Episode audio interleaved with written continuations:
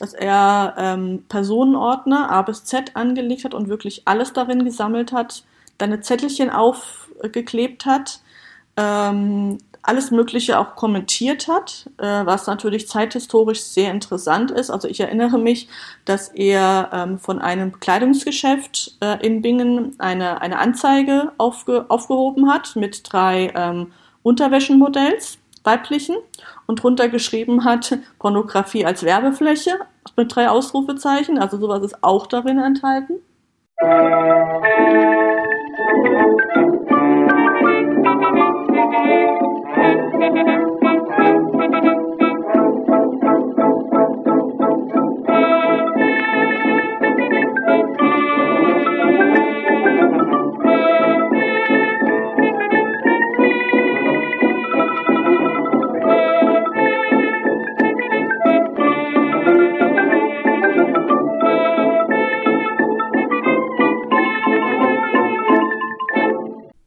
Dieser Folge von Geschichte Europas kehrt Petra Tabarelli zurück. Dieses Mal aber nicht als Expertin für Fußballgeschichte, sondern in ihrer beruflichen Rolle als Stadtarchivarin. Sie erzählt vom Behalten und Kassieren der Akten, dem analogen Aufbewahren und dem digitalen Präsentieren, dem Kontakt mit Schulen und mit Altersheimen und noch vieles mehr aus ihrem Berufsalltag. Bevor es mit den Schilderungen losgeht, hier noch kurz ein paar Hinweise. In den Show Notes findet ihr Kontakt- und Unterstützungsmöglichkeiten und über eine Bewertung meines Podcasts auf entsprechenden Plattformen würde ich mich sehr freuen. Ihr findet diesen Podcast auch auf geschichtspodcasts.de, dem Netzwerk für unabhängige Geschichtspodcasts mit einer super praktischen Suchfunktion, mit der ihr neue, spannende Episoden finden könnt. Mein Podcast erscheint auf Spotify und als eigenständiger RSS-Feed für Podcatcher-Apps. Ich wünsche euch viel Spaß beim Zuhören. Ein Stadtarchiv ist eine Institution, die für die Stadtverwaltung archiviert. Das ist eigentlich die, das, das ureigene, ureigene Sinn von einem Stadtarchiv. Das ist ähnlich wie bei unser eins zu Hause. Wir haben ja auch verschiedene Ordner. Da bewahren wir vor allem Rechtliches auf, also was rechtlich wichtig sein könnte, als aber auch vielleicht, ja, ich sage jetzt mal Nostalgisches wie Eintrittskarten, wie Fotos, ähm, wie ja, also historisch Interessantes, was eben für die Nachwelt oder für einen selber wichtig ist. So, ähm, und ja, tatsächlich ist das eben das Stadtarchiv für die Stadtverwaltung, ähnlich eben auch wie Landesarchive für Landesverwaltungen, Bundesarchiv für ähm, ja, die Bundesverwaltung sozusagen eben. Ne? Das heißt, damit hast du ja auch schon die Aufgaben deines Stadtarchivs, nämlich das in Bingen, auch schon umrissen. Aber jetzt hast du eben auch schon erwähnt, es werden verschiedenste Dinge gesammelt. Was für Bestände habt ihr denn in eurem Stadtarchiv in Bingen? Das Ding ist, dass Bingen ungefähr 1980 von einem ähm, ja, einem Verwaltungsbeamten begründet wurde, der damals kurz vor der Rente war, der das dann eben auch in seiner Rente 20 Jahre geführt hat ähm, der sehr beflissentlich gesammelt hat, bewahrt hat, ähm, denn sonst wäre wirklich sehr viel auch weggeschmissen worden, weil es in Bingen für Jahrzehnte keine richtige Archivstruktur gab. Denn es ist so, dass Akten, nachdem sie geschlossen werden, also in der Verwaltung geschlossen werden, nicht mehr weitergeführt werden, für einen bestimmten Zeitraum, klassischerweise 30 Jahre, aufbewahrt werden müssen in der Schriftgutverwaltung oder im Archiv, wie es in der im, Jargon des, der, der Verwaltung halt heißt. Heißt aber, dieses Archiv ist nicht das Stadtarchiv, das ist ein Zwischenarchiv, Schriftgutverwaltung äh, heißt es auch. Ähm, und nach diesen 30 Jahren wird es üblicherweise erst ans Archiv ausgesondert. Nun ist es aber so gewesen, dass häufig Akten nach dem Motto, boah, das braucht doch kein Mensch mehr, okay, nach den 30 Jahren weg weggeschmissen wurde. Und der hat viel aufbewahrt.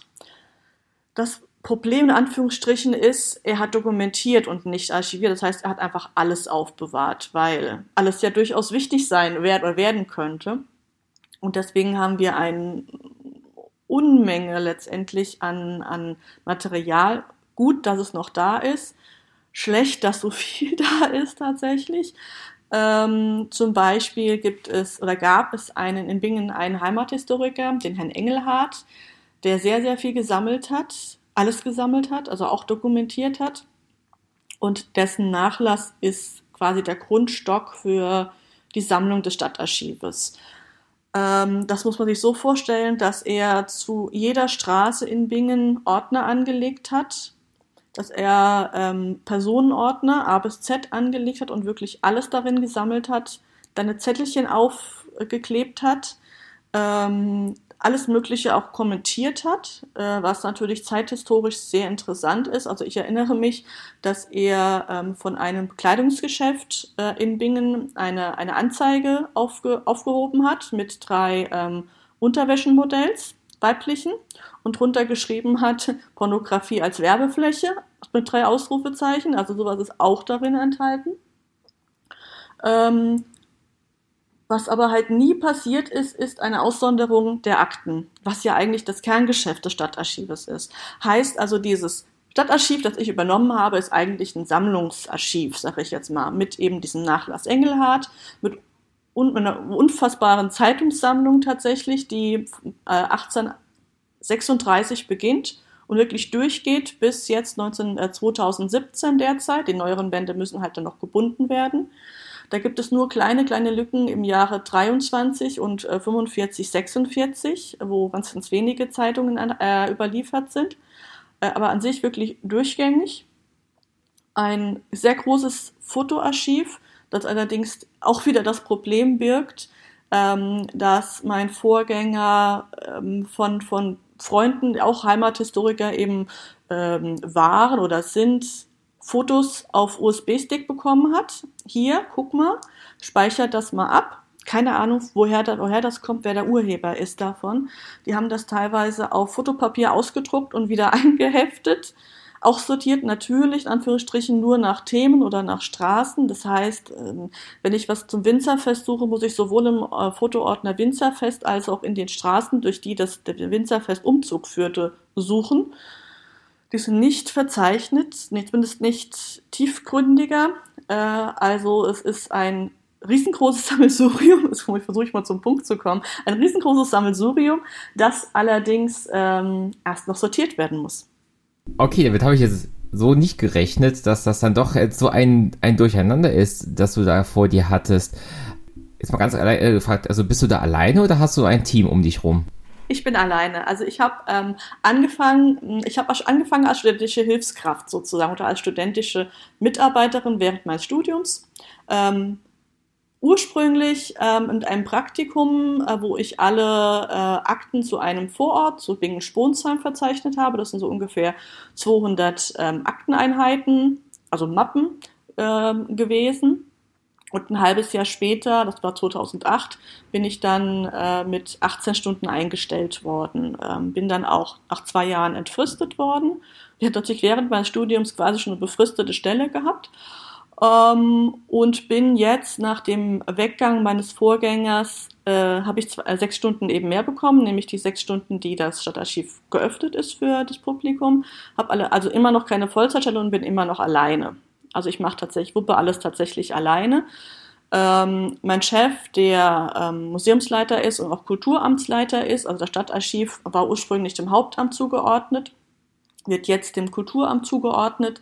Ähm, der ist selber Historiker und hat halt einfach gesehen, das, also das Stadtarchiv ist super, dass da so viel ist, aber es ist eine Katastrophe, dass alles ungeordnet ist. Das muss man nutzbar machen für HistorikerInnen. Ähm, und ähm, hat deswegen eben sich darum bemüht, dass jemand, und das war dann eben ich, ähm, ja, sich, sich darum kümmert, der eben auch Ahnung von Geschichtswissenschaft hat. Ne? Ähm, und ich habe die Aussicht, dass, wenn das Stadtarchiv komplett ist, ähm, eine Vollzeitstelle eben zu bekommen, dann eben auch entsprechend eingruppiert zu werden. Und ähm, das wird in den nächsten Jahren sein. Ähm, also als wenn ich jetzt sage, dass das Stadtarchiv noch, noch, noch nicht quasi noch nicht fertig ist, meine ich einfach das, das äh, dahinter, dass ich in den letzten Jahren unter anderem die Akten 1800 bis 1945 von Bingen, Bingen Stadt, verzeichnet habe. Jetzt kommen halt noch die ganzen Akten von 45 bis 90, plus die ganzen äh, Stadtteile, die restlichen Stadtteile von Bingen, die noch unverzeichnet sind. Ähm, dann wird es auch einen Umzug geben an einen größeren Ort, ähm, größeren, also größeres, größeren Lesesaal in dem Fall, ähm, wo man dann eben auch besser forschen kann. Dann sollen auch die ganzen Akten, die als Depositum in Speyer im Landesarchiv aufbewahrt werden, nach Bingen kommen, darunter auch äh, mittelalterliche Urkunden. So, und also wenn das quasi dann alles gesammelt in Bingen ist, dann ist eben, dann werde ich halt eine Vollzeitstelle bekommen. Und dann vielleicht nach und nach auch ein Team aufbauen können. Mal sehen. Jetzt mal ganz naiv nachgefragt. Du hast jetzt also quasi einen riesigen Bestand vor dir mit einer, so wie du es geschildert hast, doch ausbauwürdigen Ordnungsstruktur. Wie gehst du da dran? Was machst du?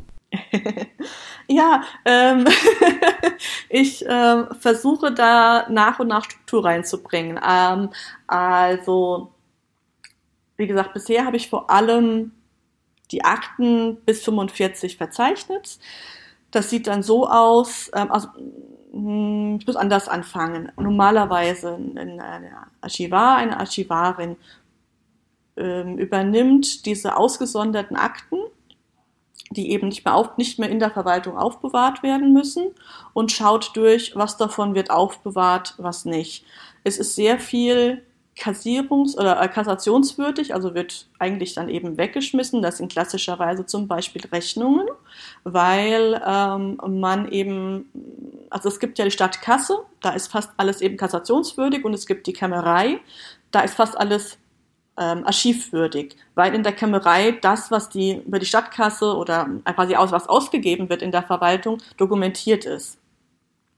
Das heißt, dass, und da schlagen jetzt HistorikerInnen natürlich den, die Hände über dem Kopf mal zusammen, ungefähr nur drei bis fünf Prozent aufbewahrungswürdig, archivwürdig ist, was eine Stadtverwaltung produziert.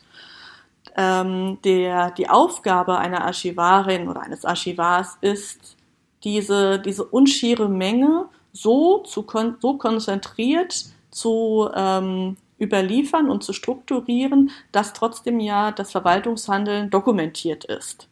Ne? Ähm, das habe ich jetzt bei den alten Akten nicht gemacht. Ich habe die in Toto, also komplett archiviert. Ähm, weil äh, ich bin halt auch nur mal Historikerin und da blutet hat mir zu sehen das Herz geblutet, äh, dass ich da jetzt irgendwie selbst da schon anfange äh, auszusondern. Aber ich werde es tatsächlich bei den Akten ab 55 machen. Ähm, 55 einfach, weil ich die Nachkriegszeit oder beziehungsweise diese nicht existente Stunde Null, ne, also ist ja eine Übergangszeit äh, von in den 40er Jahren, trotzdem auch dokumentiert haben will, auch, ähm, auch im Hinblick eben auf Forschungen zur, ähm, zur direkten Nachkriegszeit.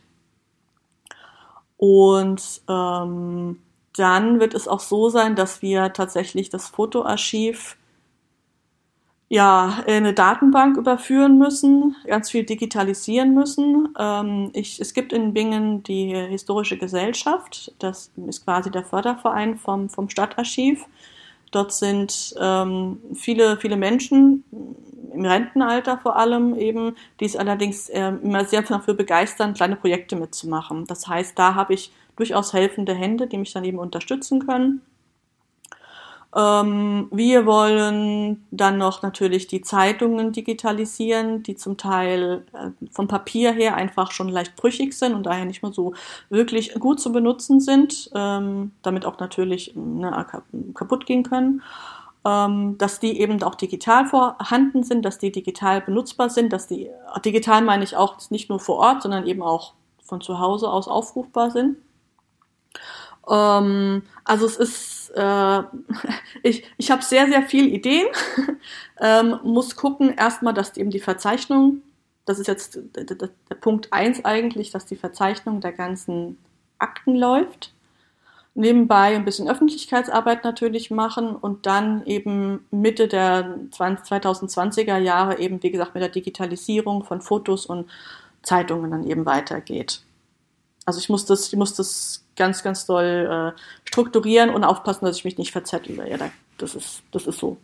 Ich kann das unglaublich gut nachvollziehen, was du erzählst mit diesem Gedanken, dass man mit dem Kassieren sehr, sehr zurückhaltend ist. Ich erinnere mich beim ersten Histocamp, als wir noch in dem Archiv der Friedrich-Ebert-Stiftung waren, auch da gesagt wurde, wie viel da weggeschmissen wird, ist mir auch erstmal das Herz in die Hose gerutscht, weil ich mir denke, woher weiß ich denn, was die HistorikerInnen in 30, 40 Jahren für Fragen haben und dann brauchen die vielleicht gerade eben dieses Dokument, was ich jetzt gerade wegschmeiße. Abgesehen von diesen Rechnungen, die du meintest, gibt es da noch andere Richtlinien, die es gibt, ähm, Dinge zu behalten oder Dinge wegzuschmeißen? Ähm, also es ist ja, ähm, wie eingangs erwähnt, das Stadtarchiv ist eigentlich dafür da, Rechtliches zu bewahren. Ähm, das ist üblicherweise im Hauptamt und in der Kämmerei, als auch im Rechnungsprüfungsamt zum Beispiel. Da sind vor allem viele Akten, die archivwürdig sind. Das sind zum Beispiel Protokolle von Ausschüssen, von äh, Versammlungen, von Stadtrat und so weiter. Das ist eben, für was wurde wann was ausgegeben. Ähm, dann gibt es die Bereiche Touristik und Kultur, wo es äh, in Auswahl Sachen überliefert werden. Ähm, man geht ähm, in der Archivwissenschaft auch mittlerweile dazu über, dass man bei sehr formalen Akten, also Akten, die sehr gleich immer strukturiert sind, etwas in Auswahl aufzuheben. Das sind zum Beispiel Personalakten. Ähm, da äh, ist es üblich, dass man nicht von jeder Person, die bei der Stadtverwaltung mal angestellt war, verbeamtet war, ähm, die Akte aufhebt, sondern zum Beispiel sagt, äh, alle Personen, die mit A und mit M anfangen. Ne? Ähm, um ganz einfach eine, quasi eine Auswahl zu haben, um zu zeigen, so ähm, hat man damals die Akten, so sah, man, so sah damals eine Personalakte aus, ähm, aber eben dadurch nur ein Dreizehntel der ganzen Personalakten im Durchschnitt, ne, äh, quasi aufbewahrt.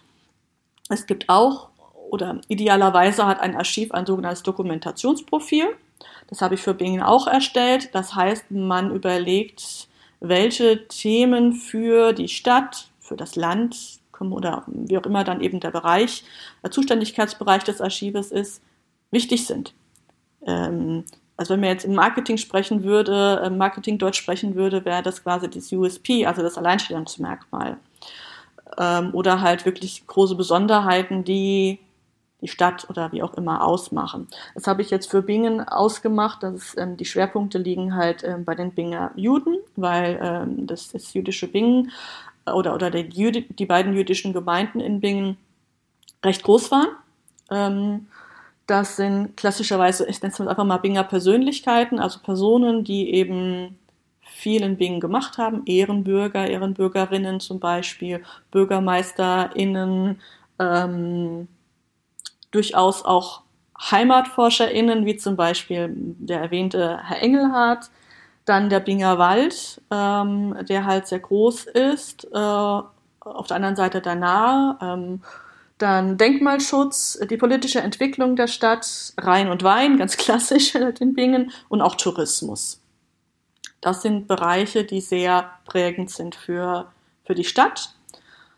Ähm, aber, ach so, und diese, diese ähm, sehr, oder diese Schwerpunkte sind eben auch Themen, wo ich anreichern würde. Also, wo ich versuchen würde, über Nachlässe noch mehr eben zu den Themen zu bekommen seien es eben Nachlässe von Binger Juden oder von den Nachkommen eben ähm, oder eben Nachlass, Nachlass Engelhardt zum Beispiel, ähm, Denkmalschutz, ähm, ne? also dass man alles das noch ein bisschen ergänzt, auch um Fotos und so weiter, während man andere Belange dann nur sehr oberflächlich ähm, ähm, überliefert. Mal einfach als Beispiel, ähm, was nehme ich denn da jetzt am besten? Wenn ich etwas wirklich nur sehr oberflächlich, Struktur, oberflächlich ähm, überliefer, überliefere, dann nehme ich zum Beispiel nur ähm, im Verein jetzt zum Beispiel. Da gibt's halt diese typischerweise diese Jahresübersichten, ein Programm, was man im Jahr alles an Ereignissen hat. Das ist so, so, so ein Grundstock, den, den auch, wenn ich jetzt etwas niedrig priorisiere, das überliefern würde. Ähm, wenn ich das mittel priorisiere, würde ich zusätzlich ähm, noch ähm, vielleicht die, die Schreiben an, an die Mitglieder überliefern. Ähm, und wenn ich es hoch priorisiere, würde ich eben die Mitglieder auch noch bitten, mir noch Sachen zu geben. Ne? Also noch quasi zu ergänzen zu meinen Unterlagen. Ähm, und so kann ich das eben auch im Archiv strukturieren und auch priorisieren. Ähm, beispielsweise Ah ja, Binger Winzerfest. Ähm, ist eines der, der größten Weinfeste hier in Deutschland. Ähm, und es gibt sehr, sehr viele Ordner dazu.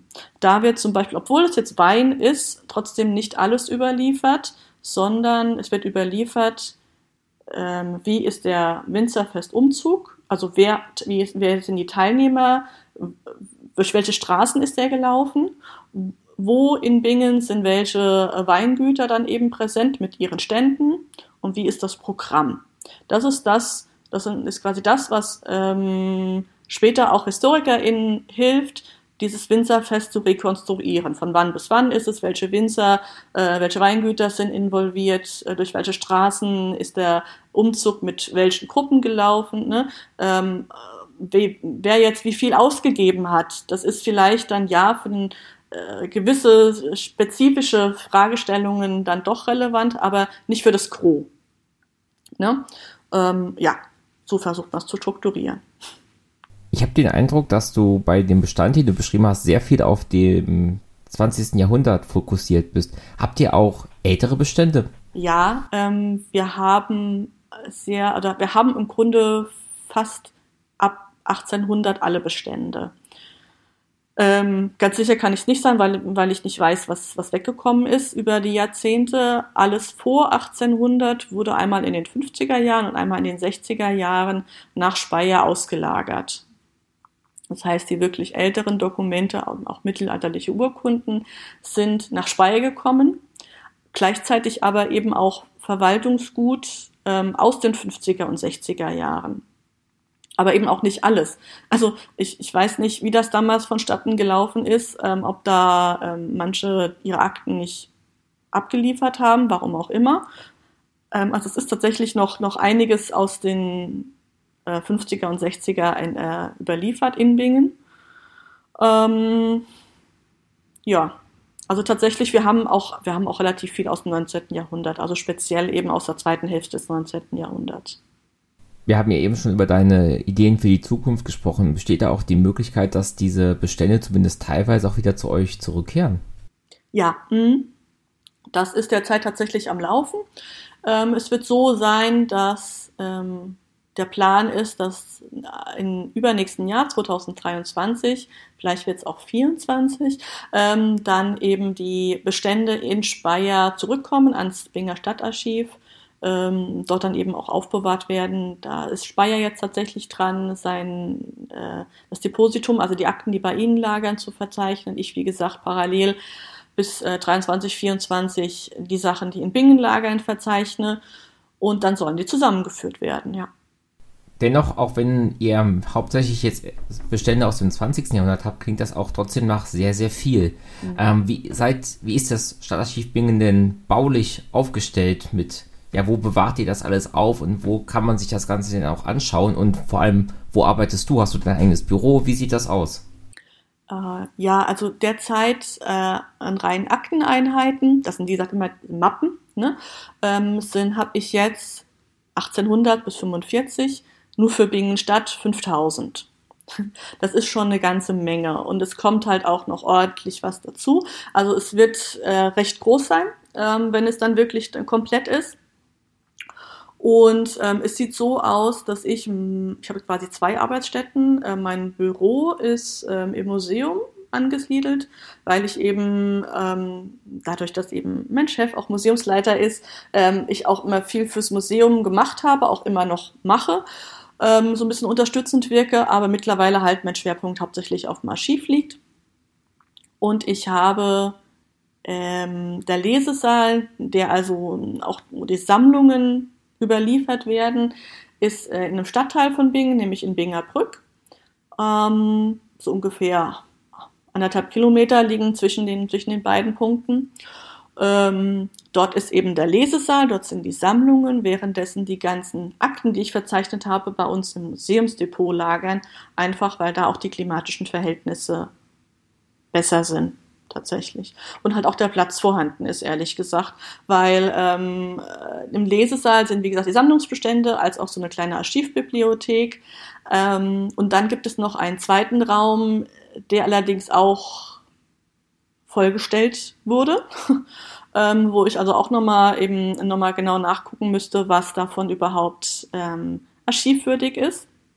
Das sind zum Beispiel, also das sind, das sind alte Hefte, das sind alte ähm, Waldpläne, die in den 80er Jahren erstellt wurden und halt dort lagern. Ich meine, davon würde ich vielleicht fünf aufheben und der Rest braucht man nicht mehr, weil es mittlerweile neue Pläne davon gibt. Ähm, das sind aber auch alte Akten, das sind alte ähm, Bücher, die halt früher verwendet wurden von den Verwaltungsbeamten. Ähm, also das ist ähm, ein bisschen schwierig, deswegen haben wir uns halt jetzt darum bemüht, dass wir neue Räumlichkeiten bekommen. Die sind jetzt auch neuerdings angemietet, äh, ganz, ganz neu tatsächlich zum, äh, seit dem 15. Oktober.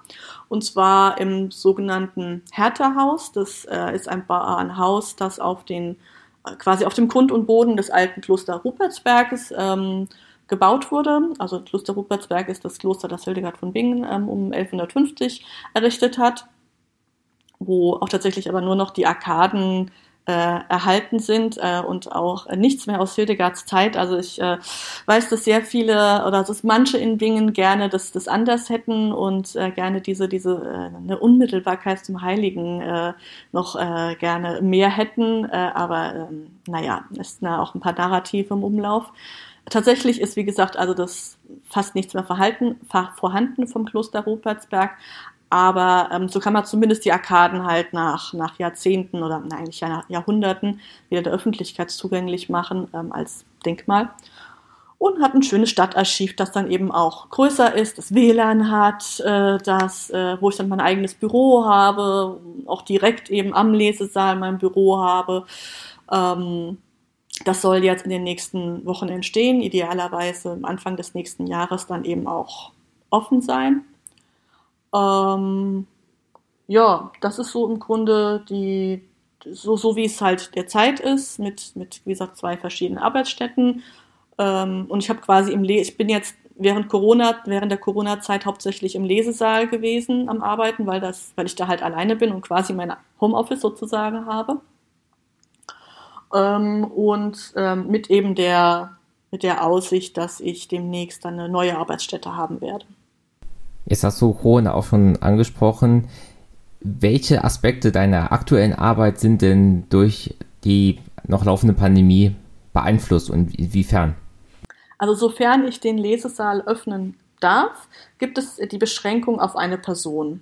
Das war eben im letzten Sommer so. Ähm, Im Winter war es dann wieder geschlossen. Es ist jetzt eben seit Frühjahr, warte, ich glaube im April habe ich wieder geöffnet. Also insofern es eben wieder möglich ist, ähm, öffne ich. Beschränkt ist aber eben auf eine Person pro Tag. So, jetzt ist, ähm, also ich habe die Öffnungszeiten von meinem Vorgänger übernommen, die sind höchst arbeitnehmerunfreundlich äh, arbeitnehmerinnenunfreundlich, ähm, nämlich ähm, montags und mittwochs von 14 bis 17 Uhr. Ähm, aber ähm, wie gesagt, dadurch, dass ich eben auch diese Beschränkung mit meiner Arbeitszeit habe, also ich habe jetzt 24 Stunden die Woche, kann ich auch nicht, oder ja, theoretisch könnte ich natürlich mal anbieten bis 20 Uhr oder so, aber es ist halt, ich, ich warte quasi jetzt einfach darauf, dass ich eine Vollzeitstelle bekomme und dann eben auch mal bis 20 Uhr eben geöffnet haben kann. Äh, zu deiner Frage zurückzukommen, es ist so, dass immer eine Person pro Tag ähm, ins Archiv kommen kann. Das ist jetzt auch keine so arge Beschränkung, weil ich tatsächlich nur zwei Arbeitsplätze habe. Ähm, es war aber halt bisher so, dass dann halt auch mitunter ein Kommen und Gehen war. Ähm, aber mein Problem ist, ähm, du musst dir das ein bisschen vorstellen wie ein Schlauch oder ne, der Raum ist quasi, mh, hm, wenn man an der Türe zum Eingang steht, ist die rechte Hälfte oder eigentlich zwei Drittel, von der linken Hälfte, ähm, belegt mit den Regalen, mit Büchern, mit dem Sammlungsgut. Dann sind ähm, an der rechten Seite zwei Tische gestellt, längs gestellt und im hinteren Teil ist dann halt mein Tisch mit, äh, ja, mein, mein Schreibtisch quasi. Und dieser Gang zwischen den Regalen und da, wo jemand eben sitzt, der ist ungefähr nur einen Meter breit. Also keine 1,50 Meter, man kann nicht dran vorbeigehen. Ähm, und ähm, deswegen halt auch nur eine Person immer. Und damit ich die Akten eben dann, ähm, ich lasse die dann eben einen Tag liegen. Bis dahin sind, sollten da Viren dran sein, die äh, hoffentlich dann eben abgestorben. Ähm, und dann verräume ich die dann eben wieder zurück. Das hat allerdings zur Folge, dass ich tatsächlich durchgehend eine Wartezeit von anderthalb Monaten habe bei mir im Archiv, weil sehr viele Menschen jetzt Zeit haben. Also ich, habe das wirklich das Gefühl, bei der Pandemie, bei den einen Leuten, äh, die haben jetzt überhaupt keine Zeit mehr, weil sehr, sehr viel zu tun ist. Das ist bei mir auch der Fall. Und bei den anderen, die haben jetzt sehr, sehr viel Zeit, endlich mal Dinge zu tun, die sie schon lange ähm, auf die lange Band geschoben haben. Ich habe früher relativ wenig genealogische Anfragen bekommen. Jetzt bekomme ich fast nur genealogische Anfragen. Auch von Personen, die, äh, oder viele Personen, die äh, bisher noch nie im Stadtarchiv waren, die eben dann Anfragen senden. Und ähm, ja, deswegen ist eine ziemlich lange Wartezeit jetzt vorhanden, die auch tatsächlich nicht abbricht.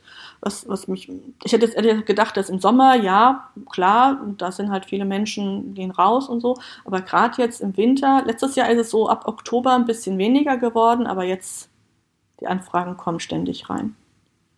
Spielen wir das doch einmal durch. Angenommen, ich wollte jetzt unbedingt was im Binger Stadtarchiv einsehen. Keine Ahnung, sagen wir mal, ich möchte mir einen Überblick machen über die Zeitungslandschaft der 1930er, um da so ein bisschen ja, das Ende der Weimarer Republik und den Beginn der NS-Zeit in Bingen nachvollziehen zu können. Wie läuft das ab? Also gehen wir jetzt einfach mal von der, von der Zeit aus ohne Einschränkungen. Dann kommt man einfach in den Lesesaal zu den oder während der Öffnungszeiten, füllt einen Benutzungsantrag aus und ja, gegebenenfalls weitere, wenn man Fotos machen will. Also bei mir im Archiv darf man Fotos selbstständig machen. Die kosten dann eben auch nichts. Kopien sind halt gebührenpflichtig. Das ist so ähm, vorgegeben. Ähm, nur wenn man das eben die Fotos dann eben publizieren würde, dann würden weitere Gebühren dazukommen. Aber wenn man jetzt, ähm, also ich mag das auch sehr, wenn ich in ein Archiv komme und da Unterlagen aus dem 17. Jahrhundert habe, dann brauche ich relativ lange, die erstmal zu entziffern. Dann fotografiere ich es mir lieber durch und habe dann zu Hause die Zeit, das dann zu transkribieren. Deswegen gebe ich das auch, ist das bei mir auch natürlich möglich, dass man eben Fotos machen kann. Ähm, und dann also Akten müsste man vorbestellen, weil die eben, wie gesagt, an einem anderen Ort lagern, ähm, damit ich dann eben erst ähm, in den Lesesaal bringen lassen kann. Und äh, theoretisch wäre es dann wahrscheinlich ideal, dass wir erstmal ein kleines Gespräch führen. Was möchtest du? Was ist dein Ziel? Äh, was möchtest du untersuchen? Welche Bestände, die ich jetzt im Archiv haben, habe, ähm, können dir helfen? Kann aber auch sein, dass du jetzt sagst, okay, ich möchte einfach wissen, was war 1931 in den Binger Zeitungen. Also es gab zwei Binger Zeitungen zu dem Zeitpunkt. Und dann gebe ich dir die. Ähm, und dann hast du die drei Stunden Zeit, die halt durchzugucken. Äh, gegeben was natürlich dann auch wiederzukommen, mehrfach, so häufig du willst. Genau, so läuft es ab. Ganz einfach. Das heißt, ich muss mich nicht irgendwie vorher anmelden oder irgendwelchen Vereinen oder ähnliches beitreten, sondern das Stadtarchiv ist prinzipiell offen. Das Stadtarchiv ist prinzipiell offen für jedermann, der so das Archivgesetz einen, einen berechtigten ähm, Wunsch hat oder also etwas quasi ja, etwas erforschen will, das ist wirklich sehr ähm, low level. Das hört sich jetzt ein bisschen ähm, ähm, sehr, sehr einschränkend an, aber tatsächlich, wenn jemand sagt, okay, ich möchte wissen, ob was zu meinem Vater im Stadtarchiv ist, ist das schon ein berechtigter Wunsch. Ähm, oder wenn jemand sagen will, äh, sagt, ähm, ich will forsche zu dem und dem Thema, ist da etwas vorhanden. Und ähm, da kann man einfach als Stadtarchiv kommen zu den Öffnungszeiten und dann, wie gesagt, entweder dann direkt was bekommen, wenn man dann eben schon eine gezielte äh, etwas im Auge hat eben oder sich auch einfach erstmal beraten lassen. Wie sieht das aus mit auch der Öffnung zur Stadt Bingen selber hin? Also kooperiert ihr mit Schulen, um da irgendwie ja pädagogisch zu arbeiten? Kooperiert ihr vielleicht mit anderen Vereinen, mit Einrichtungen, mit Altenheimen, um auch so ein bisschen was in Richtung Zeitzeugenarbeit zu machen. Also wie interagieren Stadtarchiv und Stadtgemeinschaft? Bisher ähm, relativ mh, mm, auf mm, ja, eher low level, ähm, aber ähm, perspektivisch soll es mehr werden. Ähm, also ja, es gibt heimatkundliche Vereine, ähm, die waren auch schon bei meinem Vorgänger ähm, immer sehr häufig vorhanden. Das war quasi dessen Kundschaft. Ähm, mit den Schulen gab es bisher relativ wenig Zusammenarbeit. Ähm, Altenheim schon mehr, also auch schon vor meiner Zeit. Ähm, es gibt jetzt in Bingen die, die ähm, Aktion Kultur im Stift. Die wird vor allem von der Museumspädagogin ähm, betreut. Ich von mir allerdings auch. Also ich bin auch ab und zu immer zu bestimmten Themen eben mit Unterlagen aus dem Archiv, alten Fotos zum Beispiel zum Winzerfest, damit einfach die Menschen, die dort jetzt im Altersheim sind, diese gute alte Zeit vielleicht noch mal sich ein bisschen dran erinnern können und ähm, äh, ja einfach da ein bisschen oder halt auch von früher erzählen können. Ähm, Menschen auf Fotos erkennen können, die ich jetzt nicht mehr erkenne, die aber halt, ja, wie gesagt, an, an die gute alte Zeit sozusagen, also 50er Jahre, 60er Jahre nehme ich da vor allem immer, ähm, aber eben auch wirklich ältere Unterlagen, auch mal ähm, bisher jetzt weniger aus dem Krieg, weil ich immer ein bisschen Sorge habe, dass ich damit vielleicht ein bisschen zu sehr triggere. Ähm, Schule will ich nächstes Jahr in Angriff nehmen ähm, auch im Hinblick auf 75 Jahre Rheinland-Pfalz, ähm, dass ich da nach Quellen im Archiv gezielt suche und die dann eben auch als OER, also als Open Educational äh, Resources ähm, anbiete, dass man eben idealerweise, so stelle ich mir das dann vor, eben nicht die Unterlagen aus dem Geschichtsbuch eben dann oder nicht nur die Quellen, die im Geschichtsbuch dann eben vorhanden sind, nutzt, sondern eben auch wirklich Bingerquellen, die dann ja einen unmittelbaren Bezug äh, bilden können. Ne? Also ich meine, wenn ich jetzt eine Quelle aus keine Ahnung, Bielefeld habe, dann habe ich da äh, weniger äh, als äh, Binger Schülerin einen Bezug dazu, als wenn das wirklich bei mir zu Hause passiert ist. Ähm, also das ist ja auch das, was ich im Grunde im Stadtarchiv jetzt auch mehr und mehr ändern möchte, ähm, dass in Bingen geschichtsinteressierte Personen merken, dass das Stadtarchiv kein verstaubter Ort ist, der, äh, zu dem man keinen Bezug hat, sondern da eben Unterlagen li lagern, die eben Aufschluss geben könnte, wie hat meine Oma gelebt, als ich so alt war wie ich? Was war deren Alltag? Ähm, mit was was für Probleme hatte, die ähm, in den Zeitungen zu gucken. Oder auch natürlich klassisch die Geburtszeitung, was ist passiert, als äh, ich, ich geboren wurde. Ne?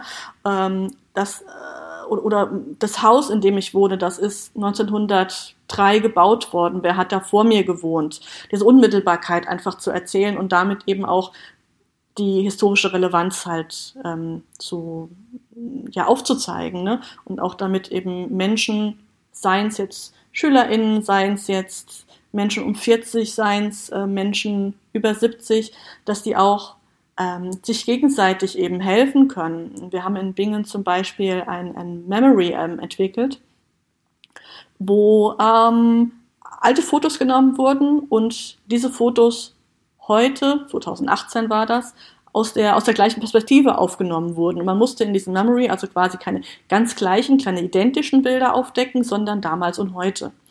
Ähm, und die Idealvorstellung war, dass das quasi dann äh, Oma mit dem Enkel spielt zum Beispiel und dann halt äh, erzählt, ja, da war ich früher und das erkenne ich noch, das ist in den 50er Jahren gemacht worden und so sieht's jetzt aus. Was ist denn dazwischen in der Zwischenzeit passiert? Ne?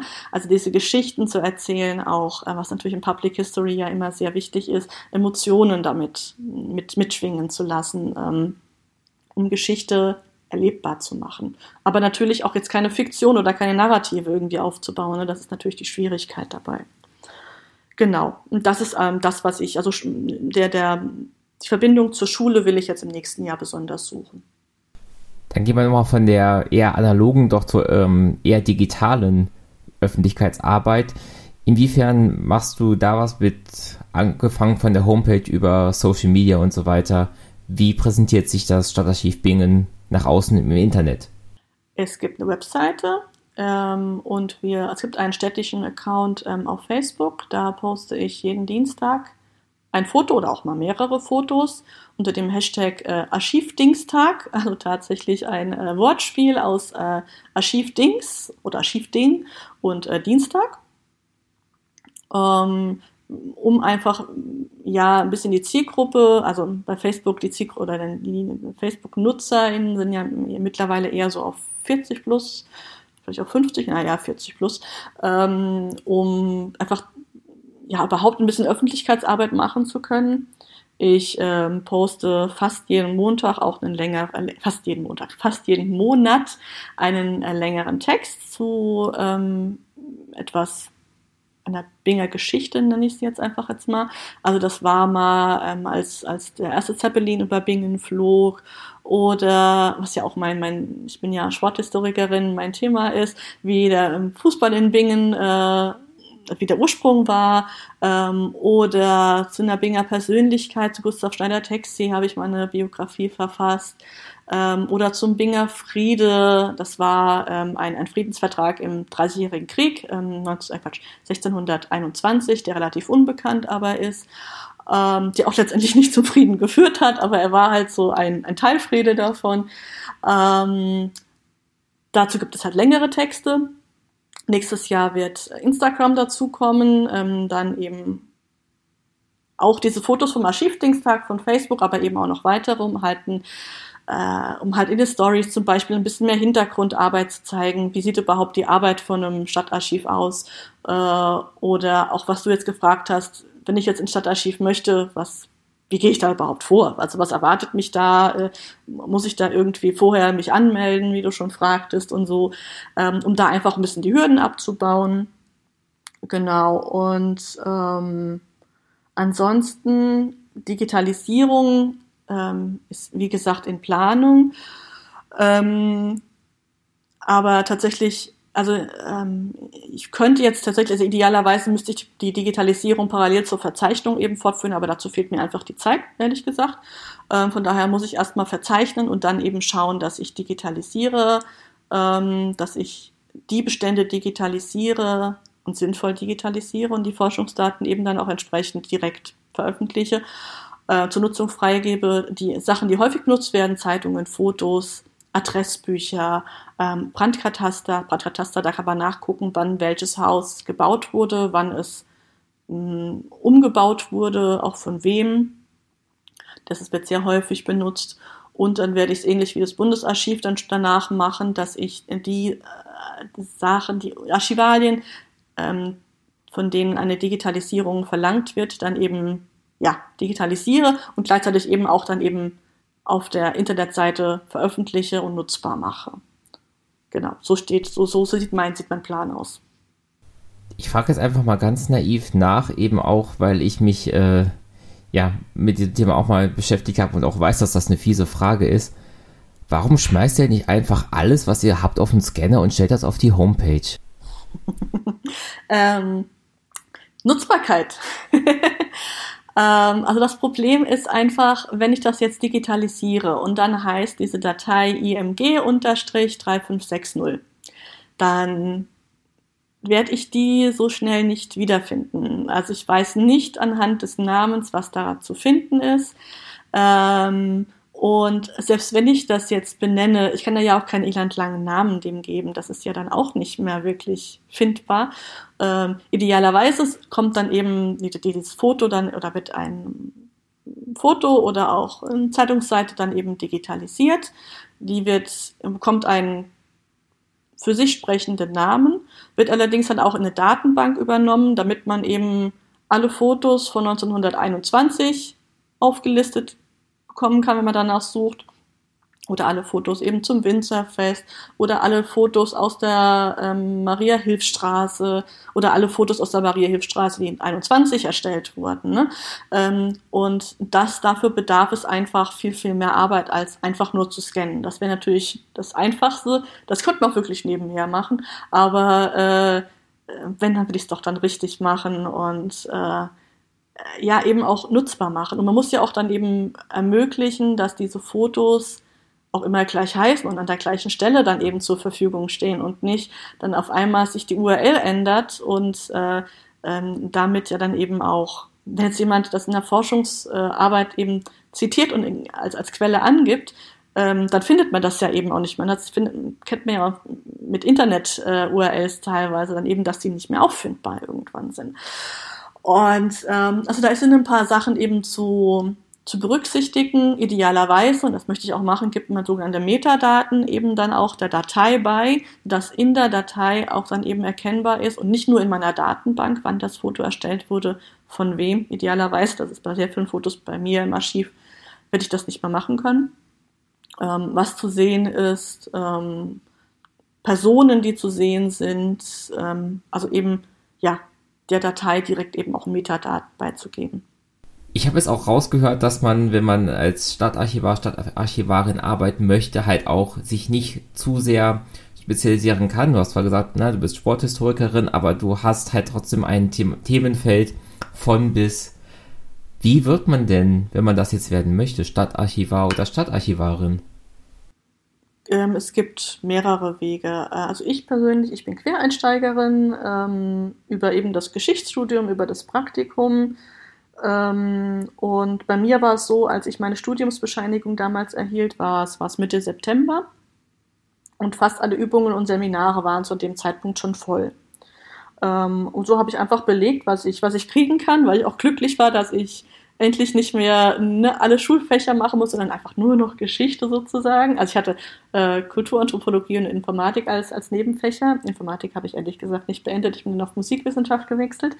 Ähm, aber ich habe unter anderem in Kulturanthropologie ähm, eine Übung bekommen namens Archivalien 1 konnte mir darunter jetzt nichts Spezielles vorstellen. Ich habe es einfach, wie gesagt, belegt, weil sie halt, weil da halt noch Plätze frei waren. Und dort habe ich die Kurrentschrift ja, lesen gelernt und auch tatsächlich direkt lieben gelernt.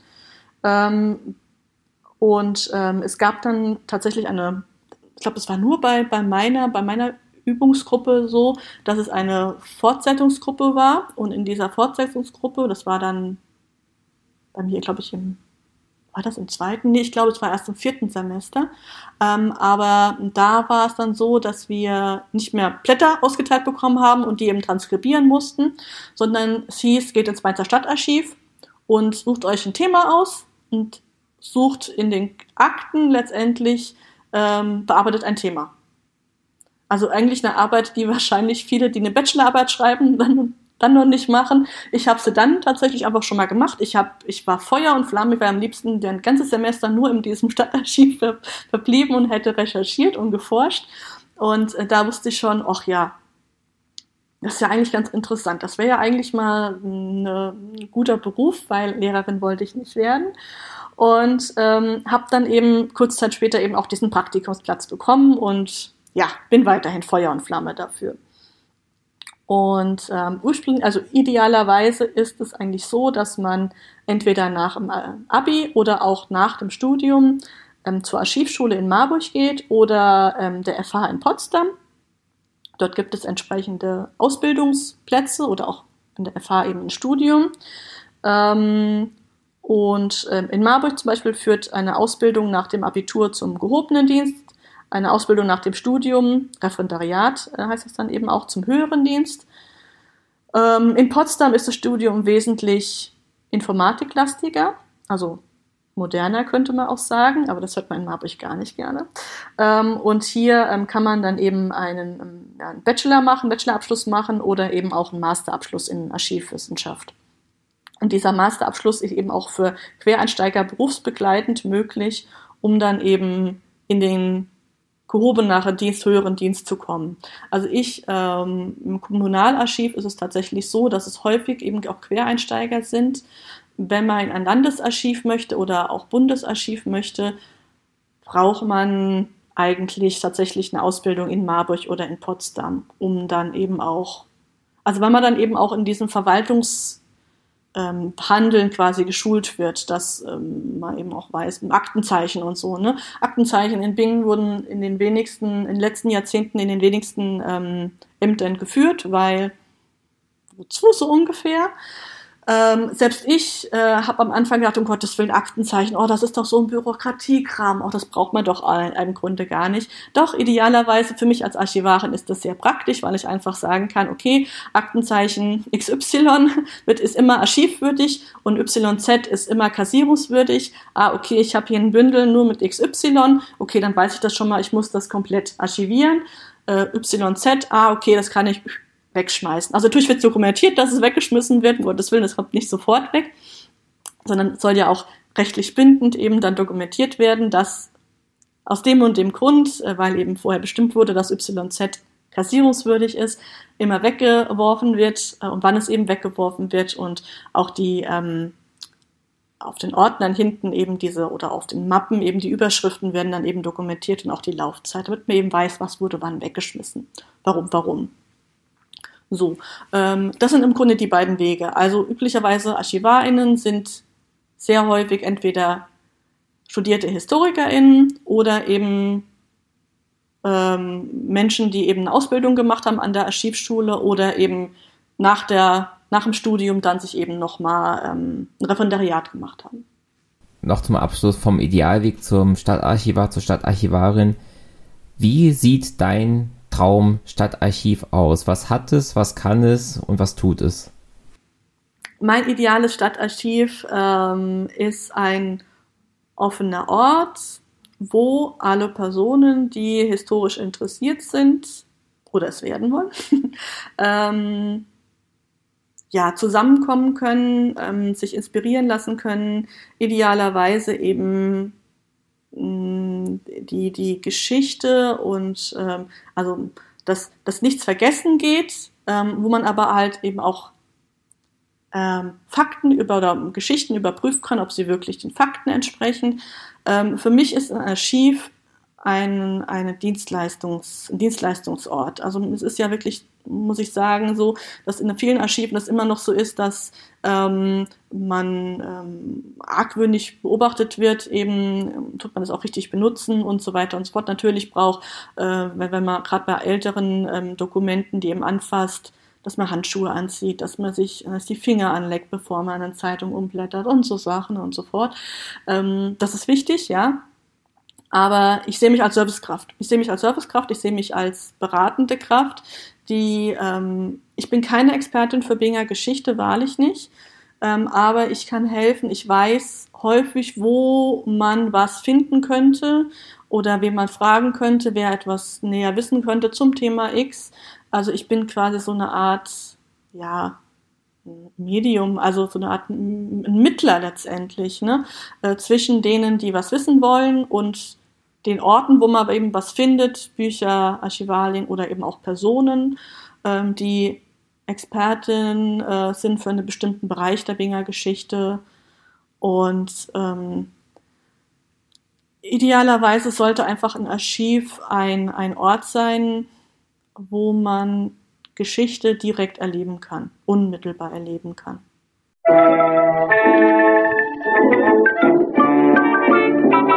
Musik Thank you.